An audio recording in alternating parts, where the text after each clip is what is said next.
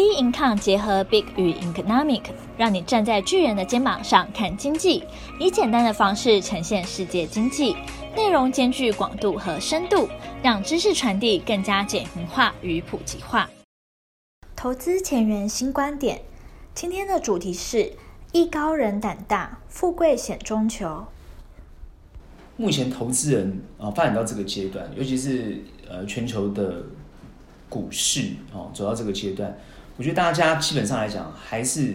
呃很关切，现在到底是一个什么样的状态哦？什么样的状态？我们大概稍微呃简单的论述一下。目前很简单，疫情就是持续扩散哦，它还没有一个明确缓解的迹象哦。然后呢，呃，川普选情目前看起来也没有说有太大幅度的一个改变。那美中的这个贸易战也好，或者是一个美中的对抗也好，是升温的，好升温的，而且呢会持续的升温。那这个情况看起来也是令人蛮忧心的。而且黄金呢又在这个地方哦狂涨，然后呢美元又在这个地方狂贬，所以在这个种种种的这个迹象看起来，其实呃实体经济面呢也没有说非常好。那消费的情况呢，也没有说基这个基层的消费的也没有说很明确的改善。目前看起来这个局面呢，照理讲，股市的行情应该往下走。可是为什么股市的行情呢，在这个阶段上，尤其是在美股，我们上次已经提到，它就是会一个整理，但是不会往下，而且会往上的一个趋势，这个形态。道琼斯我们现在看起来。它呢，在上个礼拜四、礼拜五就拉了两个比较长的下影线，所以这个时候很明确的感觉出来，就是说股市在这个地方就有明确的支撑。好，那为什么道琼斯在这个地方有明确的支撑？很明显的，这些利空的因素没有办法打击到目前往上走的这种态势。为什么会有这种情况？这个时候就要很明确的去注意，Fed 到底现在什么样的态度？那 Fed 现在。上次开开会开完会之后，已经很明确的点出来，就是说，他在这个地方会持续宽松的这样的一个态势，但他并没有说，就是他维持零利率，然后呢，呃，持续宽松，但是他没有表态，他没有表态什么，就是说，他没有表态说我要持续要撒钱或者放资金或者持续购债这种态势，可是他不用讲，大家也知道他会持续这样做。那就是为什么会有两根下影线的这个产生，就是费的态度很清楚，疫情扩散，如果美中发生发生的这个任何的危机，他在这个地方，他就会做救市的动作。所以，因为他有明确要救市的动作，所以美股在这个地方，它就会有有强烈的支撑。再加上刚刚看到一些数据啊，川普的民调有回升的情况，那就代表说川普打中有明确的成效。包含最近 TikTok 就是这个很明显，不管是华为的事，华为的这个情况，好全面这个禁止华为，然后现在又强烈打这个 TikTok 的这个情况，就很明确的展现出来美国的一个决心，尤其是川普政府的决心，就是我现在就是要抓着中国打，又加上他抓着中国打的时候民调有提升，那这个东西已经确立到十一月份之前，他一定会走这个路线。因为其他的经济手段好像没有太大的效用，我们上次已经分析过，它的其他经济手段就是撒钱，但民众已经知道你会撒钱了嘛。那现在关关心的就是说，钱撒下去之后，钱有没有真的用在民生消费上面？有没有实实质上拉抬这个实体经济？如果有实际上拉抬拉拉抬实体经济，那就是打中加上实际拉抬实体经济。那如果再加上这个失业率下降。哦，那川普声势马上就会回来，因为川普的主要竞选策略本来就是打经济牌，本来从头到尾他的主策略跟主基调都没有错，他就是他这他这次的选战就是打经济牌。我们也讲过，现在全球的股市，尤其是这种投资这个风险性资产、风险性资产的这种走势，你一定要很关注川普的选情，这个是我一直强调的。之前我谈选举行情，到现在我还是谈选举行情。原因是因为这个主基调没有改变，因为这个主基调确立之后，所有经济这个政府经济的策略会按照这个主基调来做调整。经济的政策，不管是 FED 的政策也好，不管是美国财政部也好，或是商务部也好，或是他们做任何的动作，或是国会也好，他们做的任何动作，不然是刚刚分析到疫情也好，他们做的任何动作，其实就是为了胜选来做来做动作。那再加上我们之前也谈到，就是说拜登其实坦白讲，他这次选战，他本身个人的人这个特质又不够。选战呢，之前原本要透过这个种族疫情来拉抬他的选情，可是看起来呢，啊，他不大会会操作这样的动作，他不大会操作。那不大会操作的情况之下，并没有扩扩散，那种族问题并没有扩散的情况之下，所以川普主打这个打中牌跟经济牌这两个方向。目前还是他最重要的主基调，所以这就是支撑美股在这个地方，呃，撑在这个地方的原因。但问题是会往上走，我的判断是会往上走，因为它随着它的选情缓步的提升，疫情缓步的控制，所以慢慢的它的选它的这个指数呢就会开始反转，好，指数就会开始反转。当指数反转之后，那全球投资人就会产生信心。目前我看起来。哦，这个美股呢，其实在这个横向区间整理的情况之下，它是会，它还是会持续往上走。但是至于我们要不要预测它的指数在哪个位置，我觉得这个地方不预测指数，不预测指数，因为有没有可能突然反转向下的一种一种态势，也有可能。因为如果你打中打到擦枪走火，如果中国强硬，哦，强硬的态势，甚至于中国呢，因为目前看起来中国是没有很强硬的态势。哦，是没有强烈的态势，所以如果有强烈态势，或者发生的这个川普他想要的这种呃小擦撞也好，小火花也好，我们台湾比较关心的哦，这种所谓会不会发生这个台海一种较劲或摩擦，哦，就是这种所谓的军事的情况哦，或是南海这个地方会发生一些军事上的冲突，虽然川普很希望有啦，但看起来中中共是在克制的。好，那如果发生了，是不是？会一开始会往下跌，然后之后再反弹，这就不知道。我觉得大家比较会关切的就是说，会不会有拐点产生？什么拐点？就是在这个地方会往下的拐点。因为我们现在还是乐观的看待这个行情，因为主要是 FED 的主要策略都没有改变，经济数据的反应现在目前看起来虽然是维持零利率的情况，但是代表说他认为后面的经济数据还是没有很好。所以目前看起来，这经济数据，呃，实体经济的状况，事实上还是有受影响，没有错。但又比较有趣的现象，发现就是说，我们这边很明显的去看到，Apple 在这个地方，它很明确的上一季是获利的。那既然是获利的情况之下，它又涨到呃，目前是全球市值最高的一家公司。那以 Apple 拉动这个基础的。底层的这个所谓所有跟 Apple 有关系的这些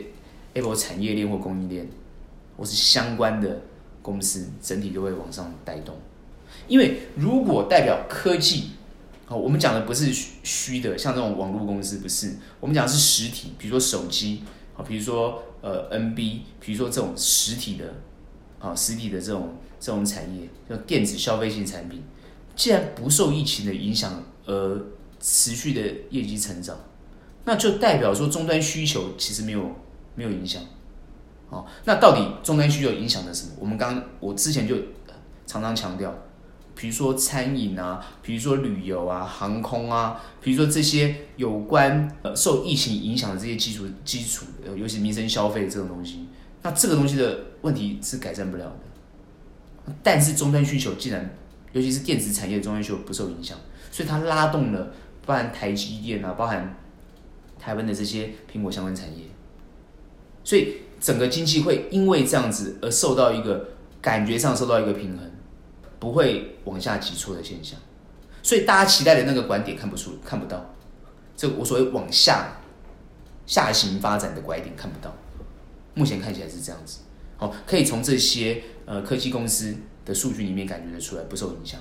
因为如果说终端消费的呃产品不受影响的话，这些网络公司的，包含其他针对跟网络相关的，比如像五 G，比如说像这些相关性的，比如说像是 Netflix 啊，或者是这些相关性的跟网络科技有关系的，其实都会整体成长哦，都会整体成长哦。好，五 G 除了设备之外，五 G 还有通讯，这些相关的设备全部都会。那你看整个电子，所以我们可以感觉到像，呃，不管是费半啊、纳斯达的表现，就会相对的好，所以它看起来就没有那个拐点出来。哦，所以那个拐点没有出来，所以相对的，我们可以感觉到道琼斯的表现都没有比那个呃纳斯达或者是费半还要来得好，主要原因就在这个地方，就是代表说呃科技实终端的表现，啊、哦、科技类股终端的表现表现的实际上是比这个实体经济好，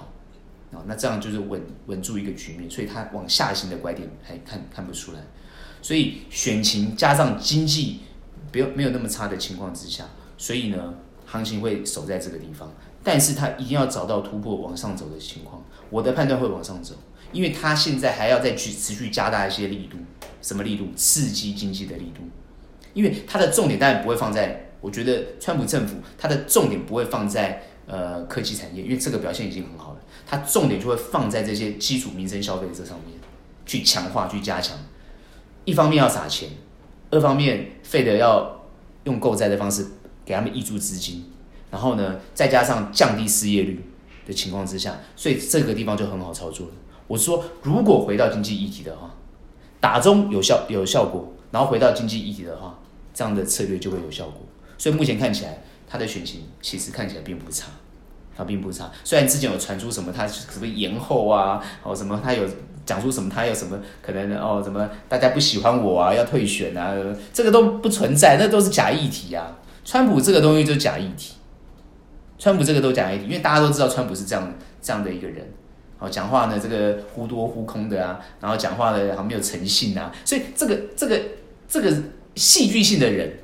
好像美国民众已经都知道他是这样子，也接受他。接下来我们谈台股，因为现在目前看起来，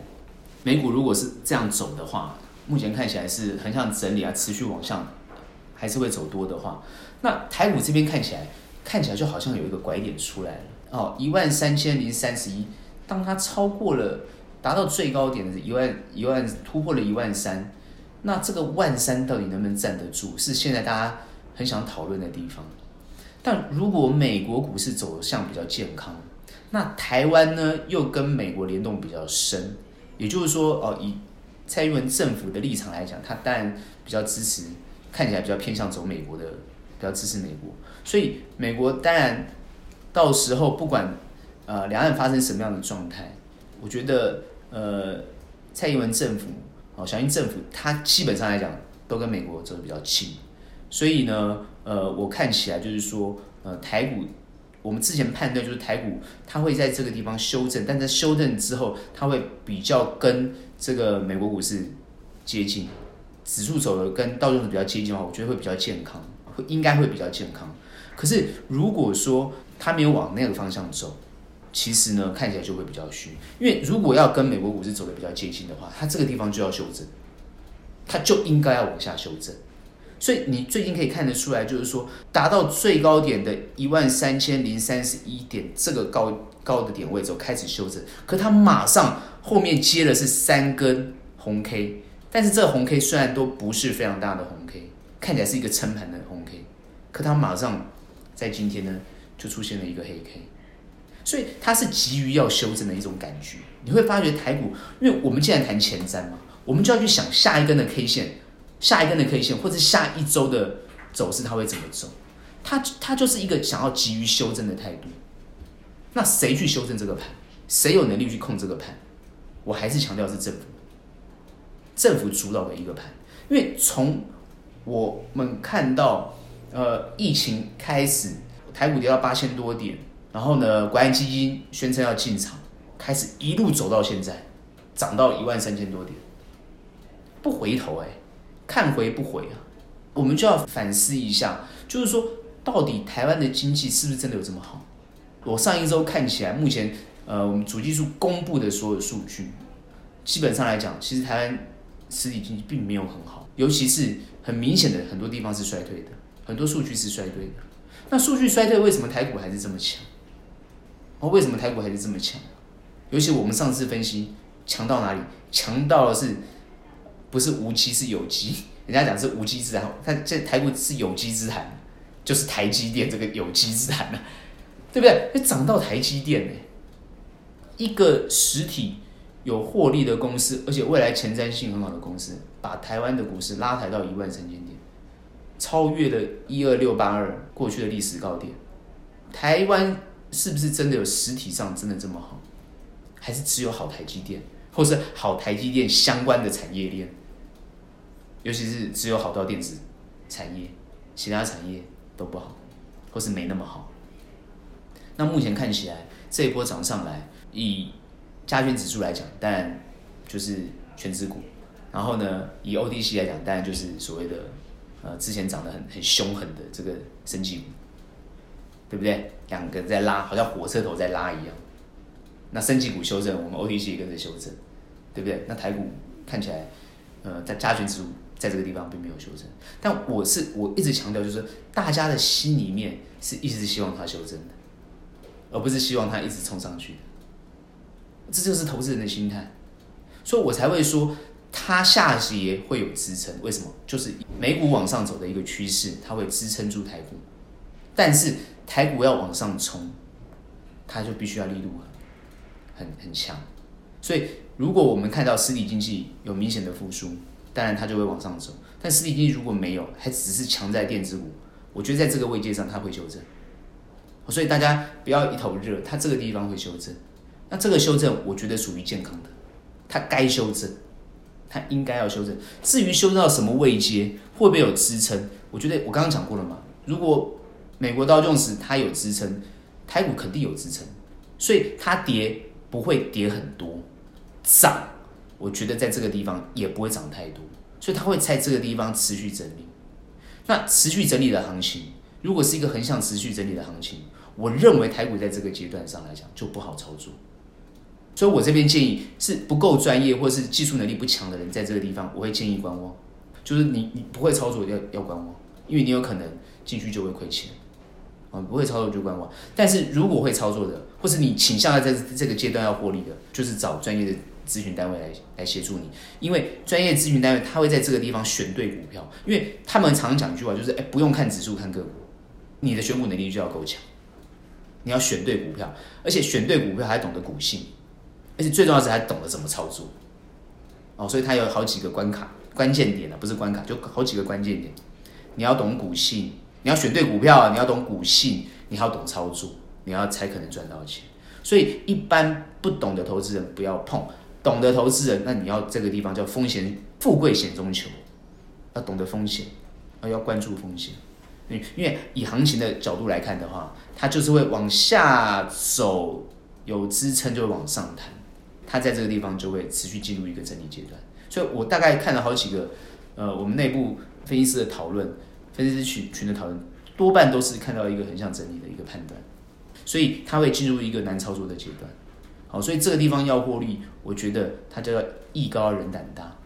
我的判断就是这样子。我们期待就是说，目前政府的一些措施，看能不能够实际拉抬一下呃实体经济。因为现在大家关切都好，如果公布的数据是不好的，呃 GDP 是衰退的，那衰退后面有没有拉抬的方式？因为现在就是振兴券，大家想要看看就是振兴券有没有办法实际拉一些数字上来。如果振兴券下去，然后又有什么什么三倍券、振兴券什么一大堆券，OK 好，没关系，你的券下去了，是不是真的有把我们的这个实体经济拉起来？那再搭配一样嘛？再搭配这个电子股，哦，这个实际上有获利，因为他们有国外接单，有实际上获利，一起拉抬股市，它在这个地方就会修正，合理的修正之后就往上走，所以要超越我这边大胆的判断，要超过一万一三零三一这个是有机会的，哦，一三零三一绝对不是台股的最高点，我的判断不是台股的最高点。尤其是在今年的十一月份之前，呃，超过我都觉得不意外，超过都我就觉得不意外。为什么？因为美股还会持续往上。目前看起来，川普民调比较低，所以他要把民调拉起来，他回过头来打经济牌。我现在一直强调，他要回过头来做打经济牌。好，所以大陆哦，如果中共没有什么擦枪走火，没什么反应的话，他就哎适可而止，他不会打太过火，适可而止。所以行情就会往上走，这就是我的判断，所以这是我的理由。所以在台湾的这个市场也好，投资也好，就不用太担心。好，但如果说发生冲突，拐点会不会出现？就有可能，因为现在封这个封城的议题，尤其是我觉得目前呃台湾呃几乎是封国，不是封城，因为现在所有要，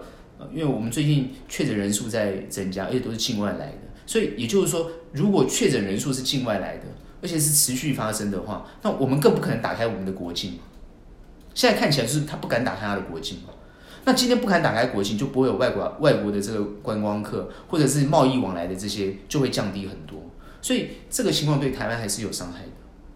哦，尤其是对我们除了电子产业以外的产业都是有伤害的。因为台湾不是只有电子产业，我们还有相关性其他的产业。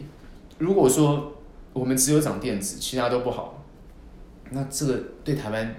也不是一个很很健康的情况。行情怎么会走到好呢？